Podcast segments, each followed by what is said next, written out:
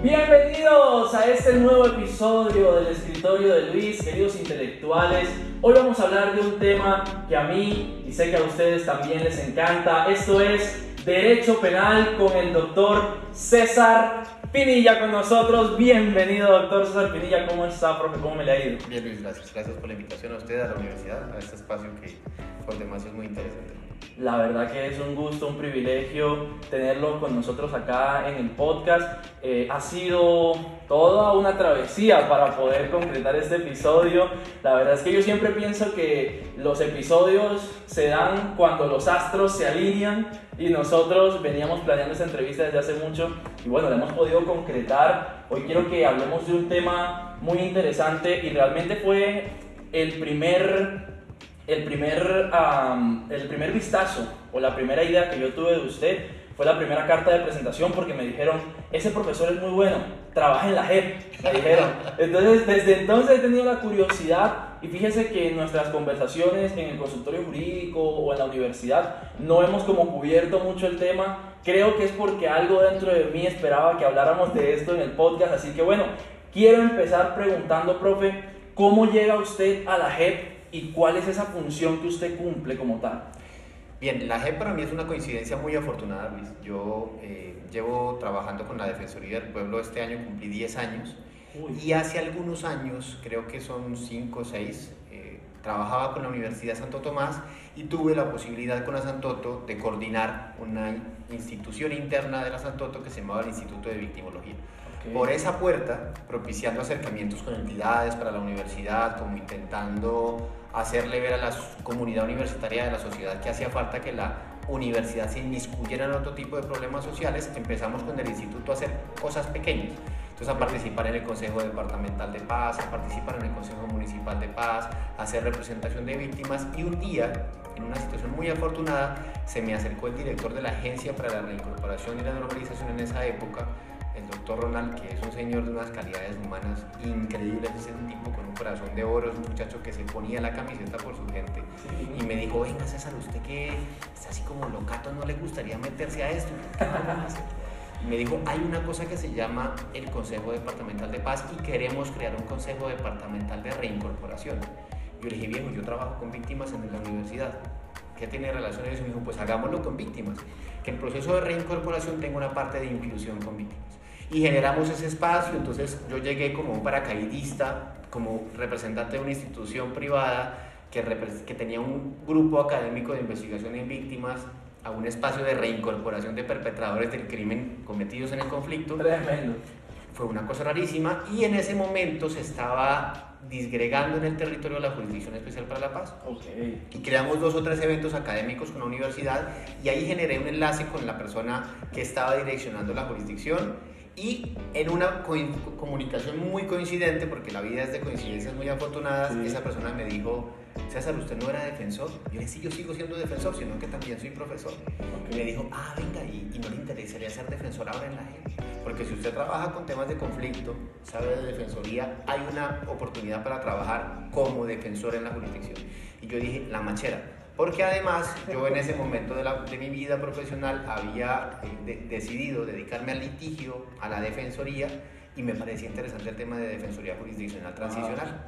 Y le dije sí, y fue una cosa de pasar una hoja de vida, de hablar, de, de, hablar con ellos ahí, porque ni siquiera hubo que hacer una llamada ni nada. Yo entregué mi hoja de vida como en octubre y nada. Y al mes me dijeron, va a empezar a trabajar con la gente. Y de ahí, eso fue en el 2018, 18, sí, 18 y comencé en el 2018, noviembre, y aquí sigo. Mi trabajo hoy es ser parte del cuerpo de defensores públicos internos de la Jurisdicción Especial para la Paz. Soy defensor público ya también. Tremendo. Precisamente hablábamos de alinear astros y yo creo que todos se alinearon para que usted estuviera trabajando en la JEP.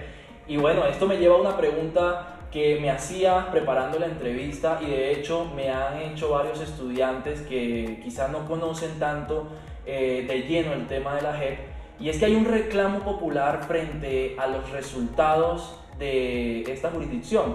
Precisamente hay mucha gente que dice, se creó hace ya muchos años y no hemos visto para qué se creó, no hemos visto resultado como tal. Ahora bien, yo quisiera que fuese como usted precisamente porque los mitos o los dichos populares se tienen que hablar precisamente y se tienen que tocar desde adentro de la organización. Entonces, ya que usted está precisamente adentro de la organización, me gustaría preguntarle qué opina de este inconformismo, de esta, de esta, de esta simple opinión de la gente sobre que la gente no ha dado resultados. Yo creo que es un, yo creo que es un reclamo social válido desde la perspectiva de una lectura muy externa de un sistema de justicia transicional. No quiero justificar la justicia transicional en la justicia ordinaria porque se supone que lo que pretende es romper un modelo y decir, bueno, somos una alternativa a esta justicia que sin ser ineficiente no llegó a lo más profundo de las situaciones de conflicto que fracturaban un país. El reclamo es válido. Sin embargo, para entender por qué la demora de un sistema de justicia transicional en imponer una sanción, hay que entender el modelo. Y hay que entender que la justicia transicional no pretende hacer lo mismo que la justicia ordinaria. No trabaja igual. Absolutamente, absolutamente. O sea, no es hacer una audiencia de un proceso de averiguación, llamar a una persona a un juicio, ponerle una condena y mandarlo a una cárcel. Que es lo que la gente conoce. Claro. por eso es que se queja. El objetivo de la justicia transicional, creo que en todos los modelos o en la mayoría de modelos de justicia, de justicia transicional, tienden casi siempre a lo no tan aflictivo. Me parece que cuando uno genera un proceso de justicia transicional como país, usted puede hacer un análisis de, de, modelos de justicia transicional o de determinaciones de conflicto, no sé, como el irlandés, el sudafricano, el de Ruanda, usted piensa eh, en procesos centroamericanos, aquí mismo en Colombia en procesos anteriores, lo que intentamos es terminar una fase del conflicto, avanzar hacia la paz, intentando hacernos ver que eso que ocurrió, que nos destruía, tiene que superarse de muchas formas distintas.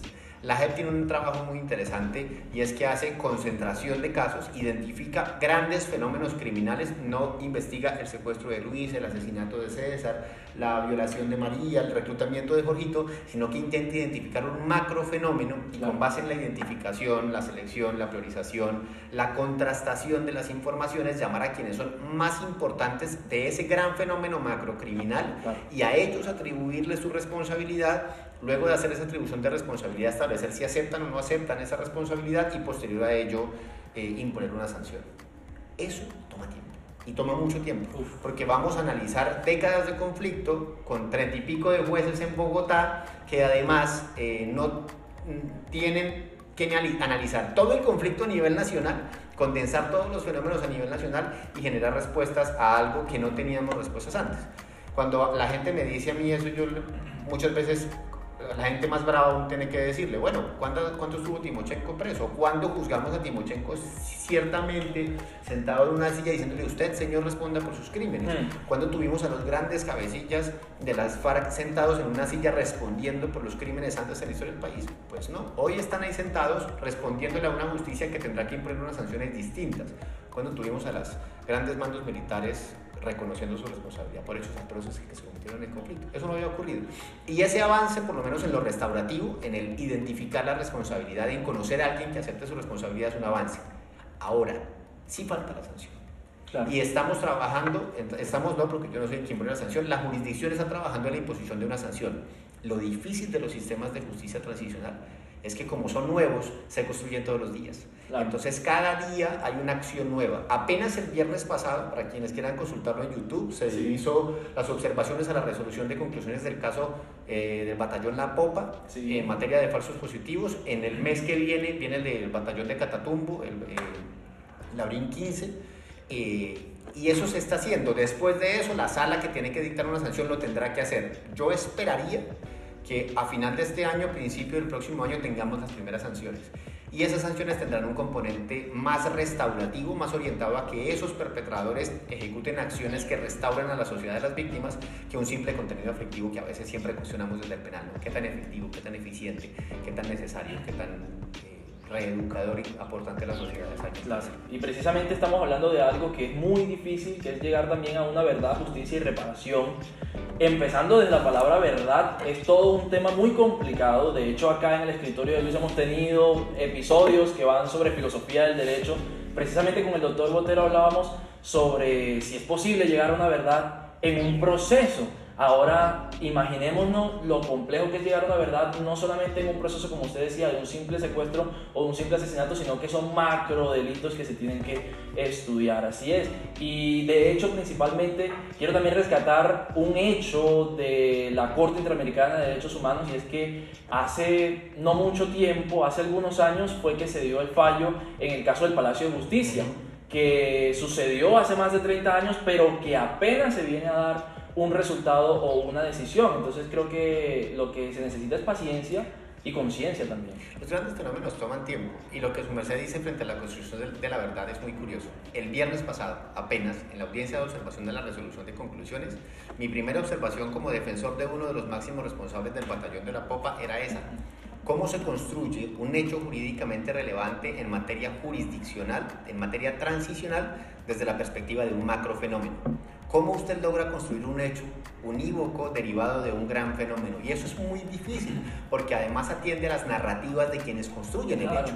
Entonces, usted, no sé, yo le decía los, el viernes, decir yo es tan horrible, pero las propuestas que se hacían el viernes frente al hecho jurídicamente relevante era, en realidad, quienes ejecutaban esos, esos hechos eran personas al margen de la institución del Estado, del Ejército Nacional, disparándole a civiles para obtener réditos, o hacía parte de una política de Estado el tener relaciones con grupos paramilitares mm. para vencer a un enemigo común en ese momento de la historia.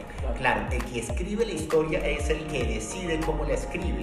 Y a veces esos puntos de conciliación en la verdad, más en materia transicional, son muy difíciles de hacer, porque implican la imposición de una narrativa que depende de quién la quiere escribir y eso no va, nunca va a tener paz. Y separar los sentimientos y separar las posiciones, no solamente políticas, sino también eh, cosmopolitas de lo que hoy estamos viendo como conflicto. Pero bueno, de verdad que ha sido un tema muy interesante todo lo concerniente a la JEP. De verdad le agradezco mucho por aclarar estas dudas que son muy importantes para nuestra audiencia. Ahora bien, vamos a hablar sobre un tema ya más interno y sobre todo más de justicia ordinaria, porque usted también ha trabajado como defensor público y ha visto un sin fin de casos en los que me gustaría hacer un par de indagaciones. A veces dicen que mis preguntas son un poco quisquillosas, pero es que yo solamente busco que las personas puedan responder lo que los estudiantes quieren saber. Así que, en primer lugar, hay un tema de los accidentes de tránsito que se han dado mucho últimamente. De hecho, quiero rescatar con mucho respeto un caso de hace poco, una estudiante precisamente de nuestra universidad, la Universidad de Santander, que lastimosamente falleció en un accidente de tránsito y ha sido muy eh, conmovida la sociedad y, y la comunidad académica por esto trayendo esto en conexidad precisamente por los accidentes de tránsito que casi siempre la gente dice que terminan en delitos culposos o sin una responsabilidad penal porque fue un accidente. Entonces quisiera que aclaráramos primero esa duda. En estos temas de los accidentes de tránsito, ¿por qué siempre vemos o casi siempre vemos que la responsabilidad termina siendo culposa y no puede contemplarse una, una conducta típica que sea dolosa?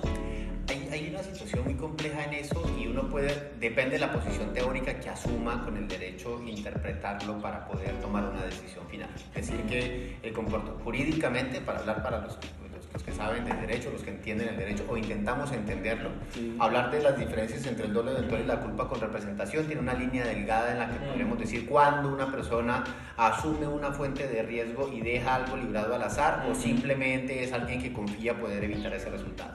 Sin embargo, si uno intenta explicarle a la sociedad de por qué hay un margen de, por decirlo, impunidad en torno a un comportamiento grave, quitarle la vida a una persona y además de eso eh, no imponerle al infractor una sanción restrictiva de la libertad, si uno lo piensa desde una perspectiva muy social, más criminológica, más de intentar entender a la comunidad, es decirle a la sociedad, porque esa persona cuando salió a la calle no salió a asesinar a alguien y si usted lo piensa desde la intención, desde el tipo subjetivo, desde qué es lo que deseaba esa persona cuando ejecutaba una acción de riesgo y causaba un resultado que lesiona los intereses jurídicos de alguien, debe pensar en qué es, piensa ese humano, en qué pensaba ese humano que conducía esa moto, irresponsable, irreverente, desaprobadamente, por supuesto, pero si esa persona en realidad tenemos que compararlo a aquel que saca un arma y le dispara a otro en la frente. No es, es durísimo para una mamá y no y por supuesto, todos mis sentimientos de solidaridad para esa víctima, para esa mamita que debe sufrir como ninguna, para todas las víctimas de delitos de accidentes de tránsito, pero a veces es tan desafortunado para la persona que ha sido víctima del crimen como para quien lo comete. Porque lo digo yo que manejo un carro, usted que maneja un carro, o alguien que maneja una moto, uno no se sube a un vehículo a quitarle la vida a alguien. Y al día siguiente, cuando se ve en el espejo, ve a un asesino en el espejo. Y eso es muy difícil de entender. Y nuestra sociedad tiene que aprender a desprenderse de la visceralidad. Miserables aquellos que intentan utilizar el dolor ajeno para robustecerse diciendo que van a cambiar el mundo, diciendo que echar presos a todo, pero en realidad esto no necesita prisiones, no necesitamos más personas detenidas, necesitamos cultura, necesitamos aprender, necesitamos otro tipo de infracciones. Hace algunos años, y eso implica cómo nuestra sociedad se reeduca desde, eh, desde ejercicios educativos, cuando un chico de un Audi en Bogotá en un taxi atropelló a unas mujeres a quienes les quitó la vida también en un exceso de velocidad, lo que el legislador hizo fue algo muy interesante. Claro, aumentó las penas, modificó los fenómenos delictivos, pero hizo algo que nos cambió a muchos colombianos. Subió las multas. Y cuando subió las multas, subió las, las restricciones en las licencias de tránsito, mucha gente se sienta en una, en una tiendita y dice, me quitan la licencia. Claro, es que me toca pagar la multa. Entonces, si, creamos ejemplos educativos que modifiquen la sociedad y prevengan el delito, podemos crear una forma para mejorar la sociedad. Y que nos llevan a la última ratio. La aproximación teórica de la, el doble eventual la culpa con representación nos va a tener a los penalistas peleando por siempre. Pero si cambiamos a la sociedad y si entendemos en últimas que mandar a un muchacho domiciliario que, que imprudentemente se comió un semáforo porque iba de afán, porque no está educado, porque no tiene una oportunidad, para que no lo vuelva a hacer y cambiamos a nuestra sociedad, le sirve más a todos los demás que echarlo preso 25 años como un homicidio común, como un homicidio doloso y, a y, a nuestra sociedad pagando el preso, educando a ese muchacho para que cometa más delitos porque nuestras, nuestras cárceles no tienen la capacidad reeducativa y terminamos causando un deterioro más alto. Yo soy medio abolicionista. Pero, pero me parece que en últimas no tiene que ser siempre en la cárcel. Estar en las cárceles con ellos es, es aprender cosas que uno dice, puede ser más este humano que simplemente un reo. Claro, es una experiencia de vida enriquecedora e increíble y sobre todo yo creo que también va de acuerdo a lo que decíamos, los sentimientos de la sociedad, las, las polarizaciones que se dan la visceralidad, de, una, de una parte y de otra. Cuando sucedió este accidente, yo una de las cosas que le decía a una persona que me cuestionaba a mí, porque uno termina, no me he graduado todavía, pero ya soy el abogado de la familia, entonces hay personas que llegan y le dicen a uno, pero mira, esa persona va a terminar inocente, no le van a dar el castigo que se merece. Entonces yo le preguntaba, ¿cuál es el castigo que tú crees que se merece? Porque principalmente hay que entender que esa persona que cometió ese delito en ese accidente de tránsito no estaba buscando precisamente cometer ese delito. Entonces, si lo miramos desde el punto de vista de que era un domiciliario, ¿cómo es la realidad del domiciliario hoy en día en las ciudades grandes, por ejemplo, acá en Bucaramanga? hombre, están obligados, están casi que coaccionados a ir a altas velocidades para poder conseguir una buena paga, por decirlo así. Entonces hoy en día tenemos empresas que no vamos a mencionar directamente, pero tenemos unas empresas que ofrecen servicios turbo para que las cosas lleguen en menos de 10 minutos.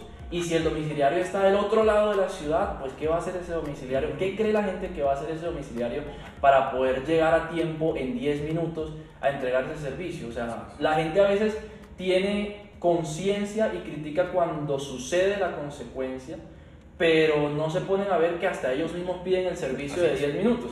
Y pelean con el domiciliario cuando llega tarde. Y pelean con el domiciliario cuando le llega. quitan la propina. Exactamente. Entonces es como, queremos que no sucedan los accidentes, pero incentivamos a que estas empresas, porque son monopolios, son grandes empolios de, del tema de los domicilios y del delivery, eh, hagan este tipo de estrategias. Entonces es un punto que de verdad entristece totalmente y aquí en conexidad con esto, pues creo que es pertinente hablar de los jueces, porque sobre todo sé que usted tuvo su etapa de juez. Entonces aquí vamos a meternos un poco al rancho y a preguntar temas sobre la, la administración de justicia.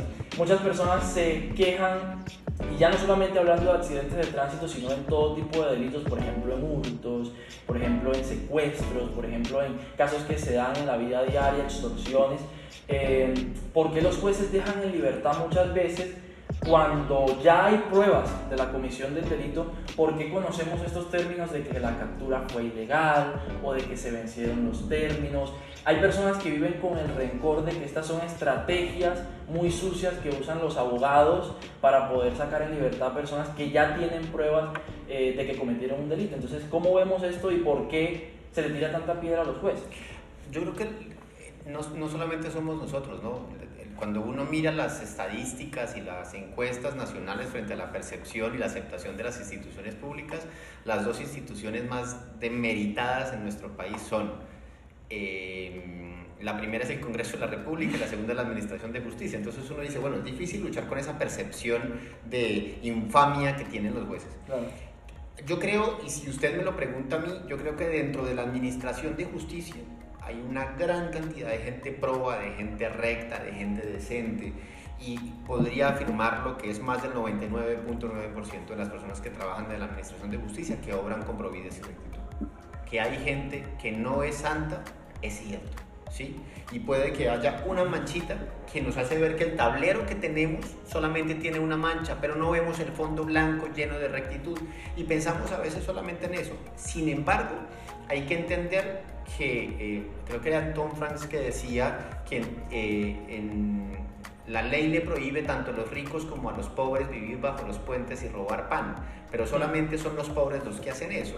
Y a veces nos olvidamos que todos tenemos garantías en derechos hasta aquellos hombres que han roto la ley. Claro, los jueces están para preservar eso. Y si nos ponemos a pensar en discursos populistas, como es que, hay que olvidarnos de los derechos de los malos porque los buenos son los que tienen derechos, deshumanizamos lo que ha hecho la ilustración. Es que la ilustración reconoció los derechos y nos olvidamos que detrás de todos estos hay unos humanos. Hace algunos días, en otro ejercicio judicial, yo citaba a Jonathan Little, que es un escritor franco-americano, que escribió un libro horrible de la Segunda Guerra Mundial. Es espantoso el libro. Es un libro oficial de la CSS, que era doctor en Derecho, además era abogado, zurrón este. Y, y, cuenta la Segunda Guerra Mundial desde la audición de los alemanes. Y en su libro dice que cuando estamos en la guerra es el azar el que decide cuál es el hombre que está frente a la fosa y cuál es el que está tras el fusil. Porque precisamente en la guerra tanto el que muere como el que decide matar están condicionados sus derechos y perdemos hasta el derecho a no matarnos. Una de las cosas más complejas que sucede en este tema es que nosotros muchas veces dejamos de ver a los jueces como humanos que pueden equivocarse, que pueden tener acciones falibles, pero también dejamos de entender que no son los jueces los que hacen las leyes, que ellos aplican las leyes. Y que ellos también están detrás del claro, por supuesto, en últimas, un juez a quien le llega un ciudadano con evidencias, su cara rota, destrozado, con un video en el que se muestra cómo la policía lo golpea, no tiene otra opción. Así el señor haya sido capturado violentando a una mujer. ¿Por qué? Porque es que ese ciudadano tiene derechos y en este Estado liberal tenemos que garantizar los derechos también a ese. Eso es la expresión de, nuestro, de nuestra democracia. Es decir, que principalmente para este tema de las capturas ilegales que se dan muchas veces y que por esa razón eh, los que están investigados, porque hay que recordar que siguen siendo investigados, pero siguen siendo investigados en libertad y de esto hemos hablado en el podcast. Eh, lo primordial y yo creo que lo práctico que la gente debería memorizar es, hombre, no linche al delincuente, en primer lugar. Eh, hace, unos, hace unos meses yo, y es de conocimiento público, yo sufrí de, de, un accidente en el cual me fracturé la mano, tuve un hurto y bueno, pasé por todo este tema y y claro, o sea, uno como víctima en ese momento, uno tiene algo por dentro que, que, quema y que dice, hombre, es, es, injusto. Y uno quiere saltarle encima al delincuente, pero ahí es donde uno tiene que pensar, esa persona, hombre, si ya está la policía acá, que es la autoridad, deje que la policía haga su trabajo, porque voy yo a tomar esa justicia por mi propio medio. Pero, por ejemplo, en uno de los episodios del podcast con la doctora eh, Dianita, la doctora Diana Sarmiento, a la que le mandamos un especial saludo desde acá, doctora, de verdad que esperamos ansiosamente cuando vuelva a acompañarnos en el podcast. La doctora nos decía, ya la gente no confía en la justicia. Entonces, como no confiamos en la justicia, tomamos justicia por la propia mano. Es una de las cosas que quería decir. Nuestra educación no nos ha hecho entender aún que cuando yo tomo la justicia por mi propia mano para dañar a otro, nada me diferencia de otro. Si yo me convierto en criminal para dañar a un criminal, ¿qué me diferencia de? Cuando dejo de pensar en sus derechos y solamente pienso en mí, porque somos una sociedad bastante egoísta. Y creo que es algo que, claro, uno no puede, yo en algunos escenarios distintos, de cafeterías de tinto o en espacios judiciales alternativos, hablo mucho de la empatía criminal y los profesores, los amigos, los académicos, los compañeros de equipo de deporte me dicen, está loco, ¿cómo que uno tiene que ser empático con un criminal? Deje de ser tonto. Yo digo, es que ese ciudadano es un humano, y tiene que entenderlo. Y claro, no es justificarlo, nunca jamás justifique a un criminal, pero cuando usted entiende a esta persona porque lo ha hecho y dispone que esa persona merezca un castigo, logra entender que efectivamente la sociedad funciona con base en la estructura del Estado, no con la mano del hombre. Que el juez no es el, el ciudadano que dicta una sentencia como un verdugo, no, él es el Estado el que responde en nombre de las leyes. Eso es una cosa que hay que entender, eso viene de ruso. No son los jueces los hombres, los jueces no son verdugos, los jueces son la expresión de la ley. Y la ley la hacemos nosotros cuando votamos política en elecciones, aunque esas son departamentales, pero cuando votamos para el Congreso de la República somos nosotros los que decidimos qué es lo que tienen que hacer los jueces. Es la máxima expresión de la democracia. Tremendo, de verdad, doctor, que ha sido un tema muy interesante. Y quiero finalizar este cajón con la pregunta que de hecho nos hacíamos en Derecho Penitenciario.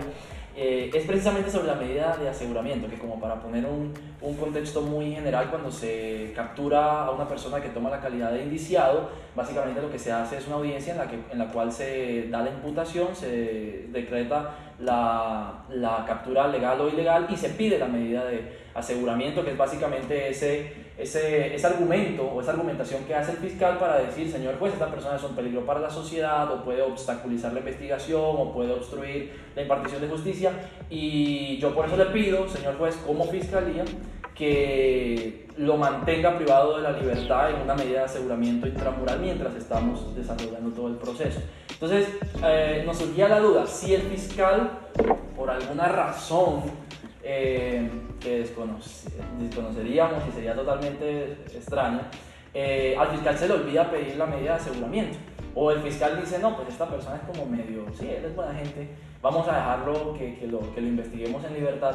¿Será que si el fiscal no pide la, la medida de aseguramiento, el juez puede proactivamente decir, venga, usted fiscalía no pidió la medida de aseguramiento, pero a mí me, sí me parece que este señor es un peligro, yo le voy a decretar la medida sin que el fiscal lo pida. ¿Eso se puede? Yo creo que el único juez que hizo eso en Bucaramanga, cuyo nombre no diré, casi que estuvo preso por eso.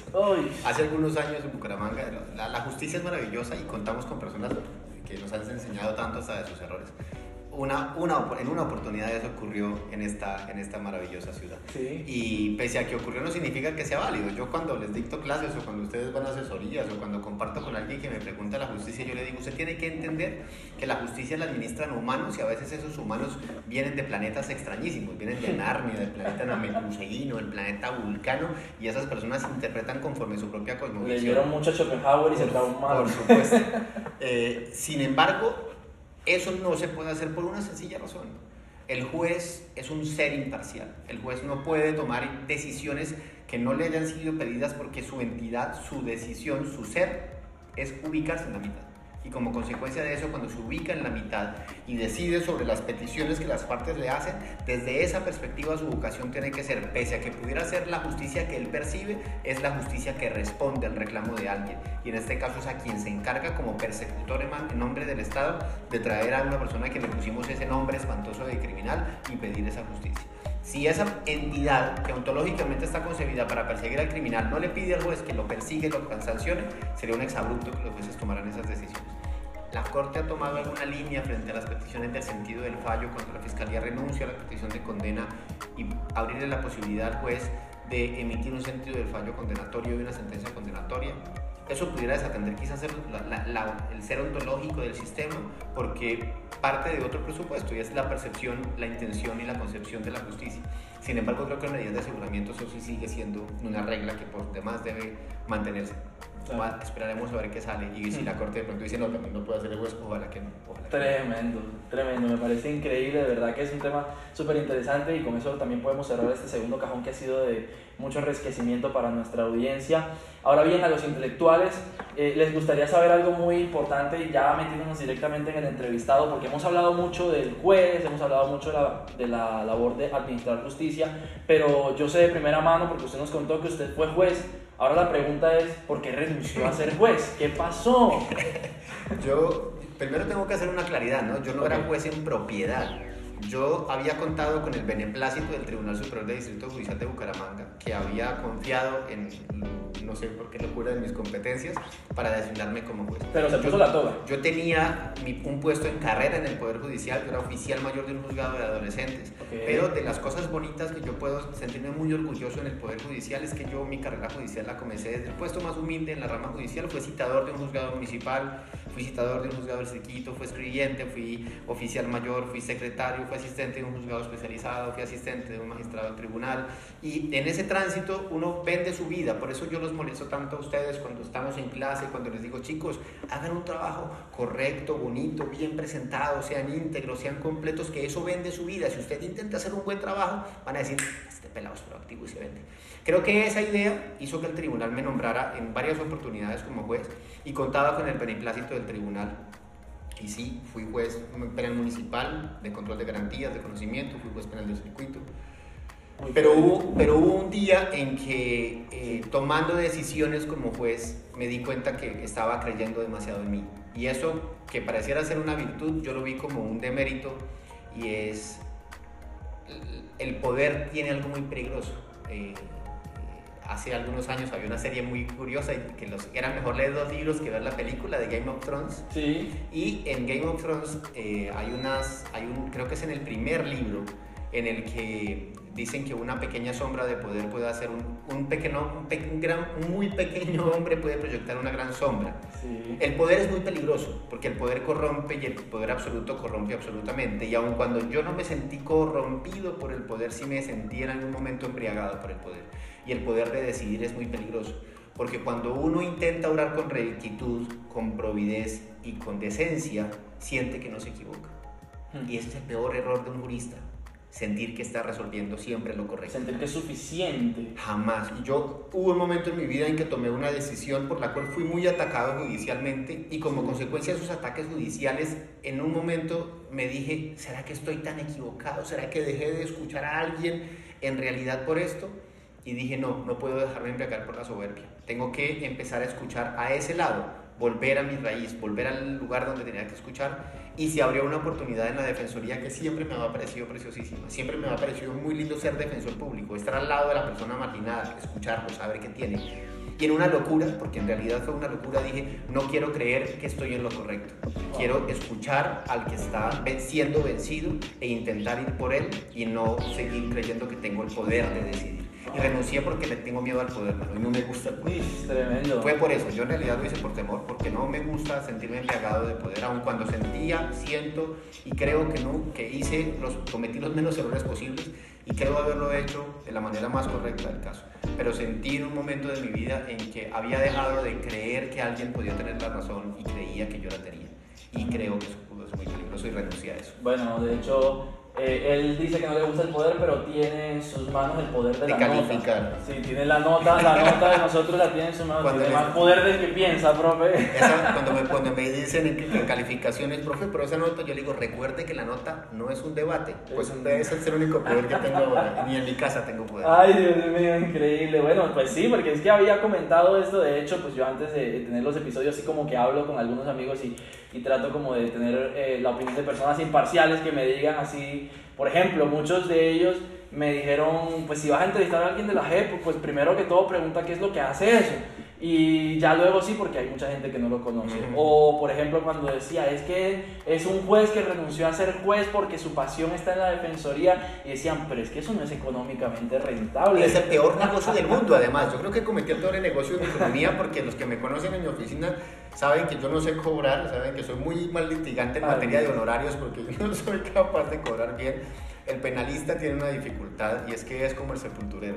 El penalista cuando litiga carga con la pena que otra persona ha tenido que poner sobre sus hombros y a veces ponerle la carga económica fractura mucho al ser humano. Y a mí me da pena cobrar cuando veo a la gente sufriendo porque tiene un proceso encima, entonces nunca fui capaz de ser buen litigante en materia de honorarios, pero siento que hago lo posible por ayudar a la gente. Tremendo, bueno, de hecho, en medio de todo este eh, panorama casi poético de todas las respuestas que hemos tenido por tu parte, quiero preguntar sobre una curiosidad que ya me dijeron que no es un chisme, o sea, esto, esto no, es, no es cuento, esto me dicen que es real, entonces yo lo voy a preguntar con propiedad. ¿Es cierto que usted lleva jóvenes que están en reinserción a su casa O sea, los lleva, los saca de, de, la prisión y los lleva a la casa. ¿Cómo así? O sea, yo lo primero que pienso es cómo tendrá ese problema con la esposa.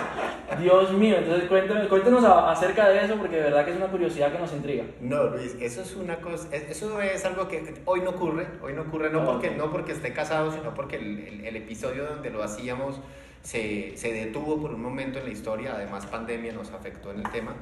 Yo eh, tuve el privilegio en mi universidad de conocer algo maravilloso que fue el rugby. Yo juego rugby aún, aunque ya estoy viejito, canoso y no pego tan duro como pegaba antes.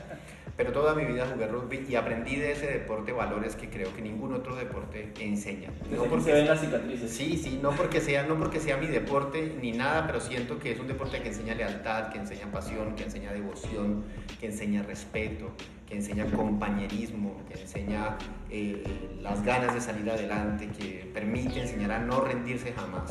Y eso me hizo a mí como persona en la universidad un, gran favor, de enseñarme a crecer como ser humano. Además en la UIS eh, tuve el privilegio de ingresar a una universidad pública, venía de un pueblo donde el nivel educativo no era tan bueno entonces los choques con el tema educativo hicieron que yo, pese a que venía becado de mi pueblo, porque había sido el mejor IFES de mi pueblo, cuando llegué a la universidad no me fuera tan bien en la universidad y necesitara un apoyo económico para poder continuar. Y el rugby en alguna medida me sirvió para los descuentos de matrícula y cosas así. Eso fue una forma de ingresar. Conocí el deporte, me enamoré de él y cuando empecé a trabajar en la rama judicial hace muchos años, eh, empecé a fregar como a decir, venga, y si yo, a mí me, porque yo sabía que iba a ser penalista desde antes de entrar a la universidad y yo tenía como esa decisión, yo voy a hacer algo con el penal y el deporte. Me gustaba mucho la idea de mezclar las dos cosas. Y empecé a trabajar, cuando me vinculé como oficial mayor en los juzgados de adolescentes, tenía un jefe que hoy es alma bendita porque la pandemia se lo llevó el doctor Juan Omar Rivero, y el profe, yo le había dicho, profe, déjeme que yo vaya con los pelados a enseñarles rugby. Y me decía, usted tiene una dificultad y es que como es funcionario del juzgado, podría generar tensiones si usted tiene un programa social con los muchachos al tiempo que es empleado. Cuando me pasé por la defensoría fue lo primero que hice. Creo que al, a los 8 días, 20 días de haber pasado por la defensoría, me fui para la defensoría, llegó el defensor del pueblo y le dije, viejo, necesito que me haga un favor. Le quiero enseñar rugby a la fundación y quiero que sea un programa institucional. El hombre no me dio una bolsa de agua, no por criticar a los funcionarios públicos ni nada, pero hizo una llamada. Llamó a una persona, esa persona a quien yo conocía, me dijo, Cecita, no sabíamos de esto, claro que sí, y yo empecé a ir a, a la fundación en esa época, Claret que tenía unos, un personal humano de unas condiciones increíbles, gente con una gana de ayudar a los chicos del otro mundo. Y empezamos a enseñarles y empecé a conocer a los pelados. Esos muchachos transformaron mi vida. En realidad es, sido una de las cosas más bonitas que me ha pasado a mí en la historia. Yo no, no tengo sino para ellos agradecimientos porque entendí, ya no solamente desde el libro de penal, desde la teoría del penal, sino desde la vida del penal, qué es lo que está tras un muchacho que cometió un crimen y de todas las formas criminales que pudieran estar detenidas allá, entendí y reafirmé algo que siempre había creído, y es que ellos, como nosotros, somos seres humanos. Desnude a una persona en la cárcel y sáquelo al frente a una persona que está por fuera y es otro ser humano como usted. Y entendí con esos chicos que muchos de ellos les faltaban amor, oportunidades, reglas de comportamiento, una familia que los direccionara y dije, estos pelados necesitan entonces con mis amigos del equipo de rugby de la UIS empezamos, empezamos a trabajar durísimo, llegamos allá, sacamos un equipo, el equipo se hizo campeón departamental del torneo de rugby, eran las máquinas de jugar, jugaban con nosotros, el equipo funcionó súper bien, 16, 17, 18. Y cuando tuvimos el primer evento de uno de los grandes talentosos muchachos que iban a salir de la fundación, eh, en libertad nos dijimos con los amigos del equipo, bueno, ¿y qué vamos a hacer con este pelado? O sea, le enseñamos deporte y ya, entonces, ¿y ahora que vaya a la calle? Entonces decíamos, claro, y yo conocía el contexto porque la, como yo era abogado, como yo soy abogado, trabajaba con defensoría y en algunas oportunidades les ayudaba con algunas de sus situaciones personales, dije, chica, Yo no se lo puedo entregar a, a, la sociedad de donde él crecía, porque era un chico con una problemática social terrible que provenía de un contexto ultra vulnerable, que estaba súper más relacionado, no puedo dar nombres ni nada porque eso hace parte de la reserva del sistema, pero dijimos, no, necesitamos ayudar a algo. Y yo eh, tenía en esa época, eh, yo eh, era soltero, vivía con mi hermano, y yo le dije al flaco, le dije, flaco, no le da vaina que traigamos un pelado aquí a vivir. Y me dijo mi hermano, que estoy igual de cahuete, es una alma de Dios bonita. Me dijo, pues hágale, tráigalo por la casa. Sí. y esto, Álvaro se vino a vivir con nosotros, Eh, fue una muy buena experiencia con él. Aprendimos mucho del ejercicio. Desafortunadamente el proceso con él no fue exitoso porque al final, de, eh, como en la mitad de nuestro proceso, pese a que iba bien académicamente, bien socialmente y bien deportivamente, él decidió retornar a su contexto social y las cosas no funcionaron. Ese fue nuestro primer fracaso. Perfectamente pudimos haber dicho que no, que no lo íbamos a seguir intentando. Conocí a mi esposa y cuando conocí a mi esposa, mi esposa le encantó el proyecto. y el, eh, el, segundo de nuestros chicos, muy buenos deportistas que salía, eh, a mi esposa le caía muy bien. Entonces ella me dijo, ofrezcámosle a ese pelado una Ay, no puede ser. Y ese pelado era una cosa del otro mundo, porque era inocente, en realidad era inocente. O sea, no es que uno crea que es, no, era un pelado que era inocente y que como consecuencia de la vulnerabilidad, por una mala concepción del sistema judicial, le dijeron acepte porque en la correccional tiene comida, techo y bebida. Y usted donde vive de puro pobre que es, no tiene nada de eso. Y cuando uno miraba el expediente de él, viendo la responsabilidad penal de un humano, uno decía, este chico no es culpable, no puede serlo, nunca participó, no estuvo ahí, pero aceptó su responsabilidad. Y, creció, en, y, claro, él estaba muy agradecido con el sistema además, porque sentía que había podido estudiar, que había tenido opciones, que tenía una familia, que tal. Claro, le vendieron el castigo como el premio. Y esto vino a vivir con nosotros, con mi esposo y conmigo. Yo ya estaba de novio con mi esposo en esa época, pero teníamos una, una relación súper cercana. Yo incluso le propuse matrimonio, matrimonio a mi esposa eh, cuando él empezó a vivir con nosotros. y ese año ya de comprometidos vivió en casa, terminó su bachillerato, estuvo aquí con nosotros, se graduó bachiller y lo perdimos por una mujer porque ah. se enamoró perdidamente de quien era su novia en el colegio y dijo que ese iba a ser su proyecto de vida, tener familia. Que él no quería, pues, continuar con el tema educativo, él quería crear un hogar y que había tenido las bases, la educación suficiente para poder salir adelante y siguió adelante con su proyecto y está muy bien, hoy es un muchacho de bien, trabaja en el municipio que lo vio crecer con su esposa, se casaron, no han tenido hijos, pero es un chico que también es uno de los grandes proyectos. Y en la tercera oportunidad fue el más exitoso de nosotros.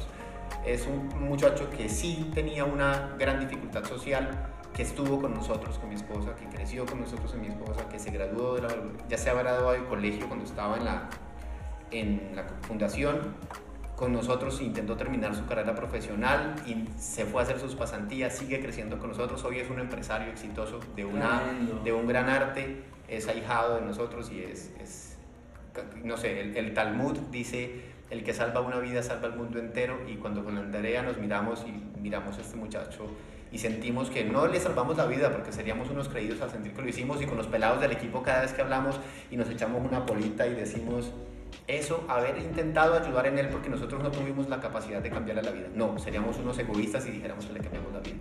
Pero haber contribuido en él y haber intentado hacer de él una persona mejor y que los valores del rugby lo hubieran ayudado a él a seguir adelante, eh, nos enseñó mucho. Y creo que ese es nuestro, esa es la gotica y para salvar. tremendo, tremendo, doctor. Y me parece increíble que justamente coinciden su esposa y usted, y precisamente a los dos les gustó el proyecto. Bien dice que Dios los hace y ellos se juntan. Así es. Así que bueno, por último, y nuestra última pregunta de contenido, que lastimosamente se nos está acabando el tiempo de este espacio, pero quisiera preguntarle cuál ha sido el legado que ha deseado dejar César Pinilla? ¿Cuál es ese legado que usted pretende dejar en la comunidad jurídica principalmente y en todos los estudiantes que lo queremos, lo admiramos, lo conocemos? ¿Cuál es su legado, profe? Esa es una pregunta muy difícil porque pensar en legados también es pensar con, no sé, con, con, mucho yo y a veces no me gusta pensar con tanto yo. Sin embargo, si, si a mí me pusieran en las manos del, del decidir qué quiere dejarle a alguien, yo diría quisiera que la gente que aprende, que intenta ir a las clases de derecho penal, que cambia conmigo algo en el derecho penal, deje de pensar en el criminal como, como una basura que se bota a una cárcel. Creo que si nosotros lográramos entender a la sociedad, si lográramos desde el derecho intentar dejar de ver el penal como una posición hegemónica de persecución y castigo y lográramos entender al derecho penal como una forma social de comprensión y modificación. Para mí sería maravilloso. Que mis estudiantes salieran de las clases deseando ser jueces, claro, sí, pero jueces que escuchan a la persona, que desearan ser fiscales, pero fiscales que intentan entender el fenómeno criminal, que estudiantes que son defensores, pero que intentan darle al, a él, al criminal, una solución justa, no una alcahueta ni que les dé dinero, si logramos humanizar esto, si logramos entender el derecho penal no como yo soy el que decido y el que castigo, yo soy el que investigo y el que persigo, yo soy el que defiendo y me las gano todas, sino yo soy el que entiende y es capaz de hacer que esto tenga una vocación transformadora, creo que sería, sería mi legado. Aún no lo he cumplido, yo creo que quiero hacerlo en alguna forma, me gustaría mucho, ojalá doctorarme con un trabajo criminológico decente, eh, hacer algo muy interesante en torno al análisis conductual social, trabajar con, con ahora que trabajamos tanto con Big Data, con temas de tecnología, con manejo de información y sistematización comportamental para intentar entender el fenómeno criminal y poder intervenirlo socialmente, hacer una verdadera política criminal que no solamente se base en penas y castigos, sino que se base en comprensión de fenómenos y corrección de, comunidades. Creo que ese sería el, logro que algún día la vida me lo permita. Pero ese sería mi legado, yo creo que no podría dar más que eso. Tremendo, doctor, de verdad que ha sido una total clase magistral de no solamente de derecho penal, sino de la vida. Quiero que terminemos con nuestras preguntas de sí y no. Son preguntas, en un minuto usted las responde todas, son preguntas que usted solamente tiene que decir sí o no, no tiene que explicar por qué. Aquí nos vamos a meter mucho más aquí en, en, temas que a la gente le interesa saber. Yo sé que todos los intelectuales del podcast adelantan el video hasta esta parte. Así que... no le importa el resto. Sí, sí, llegan aquí directamente, pero bueno, en primer lugar, ¿siente usted, sí o no, que tiene ya el cielo ganado? No. No. ¿Sabía usted que es posiblemente el amor imposible de muchas estudiantes? No. no, no, Profe, ¿llegaría usted a ser director del programa de Derecho? No. No. No. ¿Y tiene estudiantes favoritos? Sí. Oh, esto va a dar de qué hablar. ¿Y le gustó estar en el escritorio de Luis? Claro que sí. Maravilloso, doctor muchísimas gracias por estar con nosotros en este podcast. De verdad que ha sido un total gusto. Bueno, tomarnos un café eh, tranquilitos, como le decía al inicio, sin que estén todas las cámaras viendo, sin que la gente esté aquí como sí, opinando. Yo de verdad que estoy muy complacido, muy contento y creo que rescato de esta tercera temporada esta entrevista maravillosa. Tenía mucho tiempo sin hablar sobre derecho penal y bien saben los intelectuales que me gusta mucho hablar de este tema. Así que bueno, lo, lo, agradezco mucho, de verdad deseo que todos esos planes y esos proyectos eh, se cumplan, tengan un efecto positivo en toda la sociedad y de verdad le agradezco por estar en esta, en esta entrevista. A todos los intelectuales que nos están viendo, muchas gracias por hacer parte de este episodio, porque ustedes también hacen parte de esta conversación. Ustedes pueden opinar en los comentarios, pueden dejarnos sus eh, respuestas, sus ideas y sus posturas. Queremos leerlos y saber eh, qué les pareció este episodio. Los invitamos a que le den me gusta, que compartan este, este contenido y nos escriban también a través de nuestros canales digitales. Los invitamos a que nos sigan en todas las redes sociales y nos vemos nosotros en una próxima porque esto fue... El escritorio de Luis. Hasta luego. Con Luis Sandoval. Chao, chao, chao.